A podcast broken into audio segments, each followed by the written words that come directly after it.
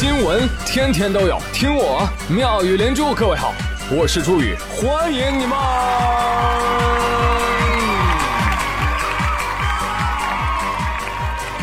谢谢谢谢谢谢各位的收听啦！这两天暖暖的，很贴心。嗯。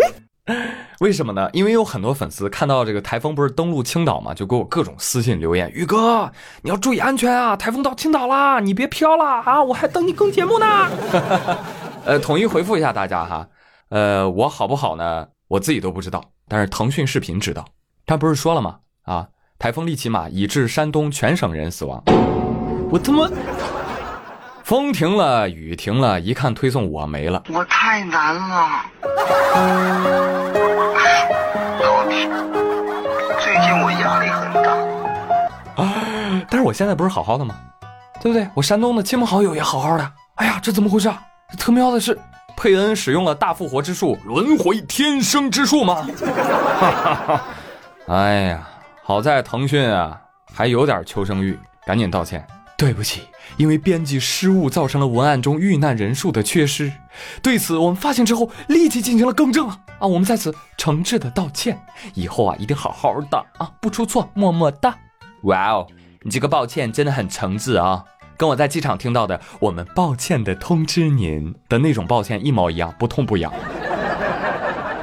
哎，你以为这样就能过去了？我告诉你啊，腾讯。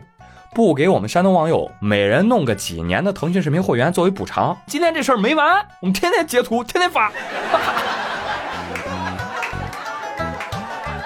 真的，你看你这个道歉有诚意吗？一张嘴就是小编啊！别问，问就是临时工。我再问一下，你们这个编辑加审核加弹窗审核这一趟流程，愣是都没审出来是吗？哦。搞到最后，领导呢继续喝茶，小编呢祭天。我太难了。你说本来这是一个很严肃的灾情播报，对吧？啊，生生搅和成了雷人的闹剧。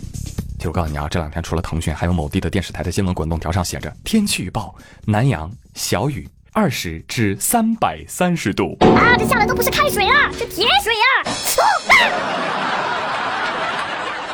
啊，扯远了，扯远了啊。啊，对，我都忘了告诉大家啊，呃，真实的情况是，呃，青岛挺好的，我也很好啊。台风过境，没风没雨，毫无波动，甚至还想出门遛狗。啊，我狗呢？啊，还没有人送我呢。嗯，奇怪啊，特别奇怪，说怎么台风过境这么平静啊？啊，这还是最强利奇马吗？这跟包邮区的台风画风不太一样啊。哎，所以这是为什么呢？哎，跟大家科普一下啊。青岛气象说的，根据热带气旋的结构，中心区域啊就是比较安静啊。你你像你看到电视里面南方地区这个台风肆虐的情景啊，其实也是在台风中心登陆以前。打个比方啊，它就像是像你家电风扇，电风扇的中心啊，这个水平位移的速度呢接近于零啊，所以明白了吧？为什么前两天反而狂风暴雨，嗯，一登陆反而风平浪静，真的。这一点王小胖可以证明啊，因为他听说台风要来了，赶紧噔噔噔从青岛跑到了济南。你给他一打电话，喂，王小胖，怎么样？别问了，狂风暴雨。于是呢，很多人就骄傲地喊出：“我们青岛就是大写的台风绝缘体。”还有昨天啊，青岛人的朋友圈都被一些千难万难不离崂山的傲娇体文章给刷屏了。哎，打开文章一看啊，无非就是崂山是人杰地灵的好地方，民间早有预言，崂山地区永远不会有洪涝地震灾害，所以这次台风也不例外啊，是被崂山吓跑了。一时之间，我的朋友圈里弥漫着玄学的味道。好，好，好，哈哈，崂山好啊，崂山有灵气，能发功，祝大神护万民呐。但不好意思，我反手一个百度，结果我就发现啊，青岛境内史料记载可查的有十三次地震，八五年、九七年、零一年都遭遇过大洪水，好尴尬呀！啊，我不是故意唱反调哈，我只是不信玄学，信科学。真的，我们在庆幸台风平安过境的同时，我们能不能看一看谁保得你平安啊？排水、供电、气象、交通、公安啊这些行业部门的工作人员，这两天天天严阵以待，风里雨里辛苦付出啊啊！提醒短信发了八百遍，红色预警没停过，商场景区全关门，沿海一线全警戒，吓得我只能搁家看剧。最后啊有惊无险，但是这样的功劳怎么能怎么能就只归一座山呢？对不对？奇怪。哎，但是我不否认啊，青岛确实是一块福地啊。那我们庆幸一点得，啊，炫耀就不必了吧？哈哈。哎，毕竟周边地区对吧，遭了台风难的地区，这些地方的朋友那心里不好受啊，对吧？照顾一下人家的感受，对吧？多关注一下，多帮助一下他们啊。再不济也不要雪上加霜。话说前两天，浙江台州等地不是遭受到台风的肆虐吗？嘿，结果南京啊，南京啊，有一个老杆子啊，反而在微博对浙江台州等地区的市民进行谩骂和侮辱，啊，张口闭口都是浙江穷们，我天，更难听的我就不说了，还真敢讲哈，浙江穷，哈哈哈，哎呀，实不相瞒，我也想穷成浙江人那样，好吧，像宁波、温州、杭州的土豪一样啊。哎，你们千万不要因为这个人啊，就就搞得不团结啊！不要因为一颗老鼠屎啊，破坏了包邮区的情分，好吧？因为下面我要宣布一则好消息：昨天南京警方就逮住了这个三十七岁的活老鬼男子王某啊，寻衅滋事，带走，刑事拘留。请注意啊，是刑事拘留啊，不是最高十五天的行政拘留啊！刑事拘留要干嘛？要立案、起诉、逮捕、判决，然后坐牢。啊，感到舒适。我说老杆子，虽然这个肠道跟大脑很像啊，但你也不能都拿来装大便啊！啊，都快四十岁的人了，还搁网上当喷子喷灾区啊？你说你平时生活得多阴暗多不堪啊！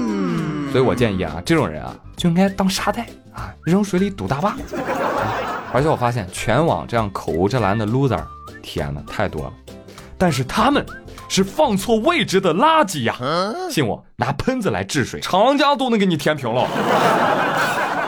我说网络喷子，你们能帮忙就帮忙，不能帮忙麻烦把嘴闭上，少呼吸点空气，也算是你们为社会做贡献。嗯，稍微提高一点呢，你搁网上点点蜡烛也就好，千万别跳出来乱叫，给灾区人民添堵啊！同时也祝愿灾区的朋友早点恢复正常的生产生活秩序，加油！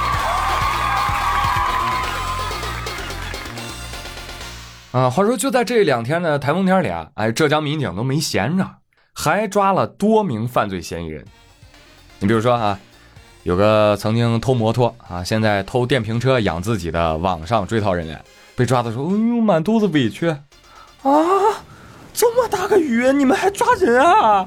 哎，你们警察不都是在抗台风的吗？啊，我东躲西藏那么久，就想趁着台风天出来透透气。哎呦，这都能被抓啊！哼，风里雨里，监狱等你。本来想出来透口气，怎么着？现在直接喘不过气来了吧？啊！以后出门啊，记得看黄历啊。那这位是天堂有路你不走啊？再说下面这位是哪怕有票你也进不来。What？凭啥呀？因为打开包，我看看，外带食品。我跟你说啊，要么扔了，要么就别进。我呸！哎，这就是众所周知的上海迪士尼禁止携带食物入园。话说这个规矩啊，包括还有那个什么入园翻包检查等等这个规定啊，一直饱受争议。而今年年初的时候呢，华东政法大学大三的学生小王就因为携带零食被园方的工作人员给翻包阻拦了。小王生气啊，反手就是一个搜索，就发现。美国和法国的三处迪士尼，他们都没有禁止消费者携带食物入园。再找找看，也就中国和日本的迪士尼乐园禁止了。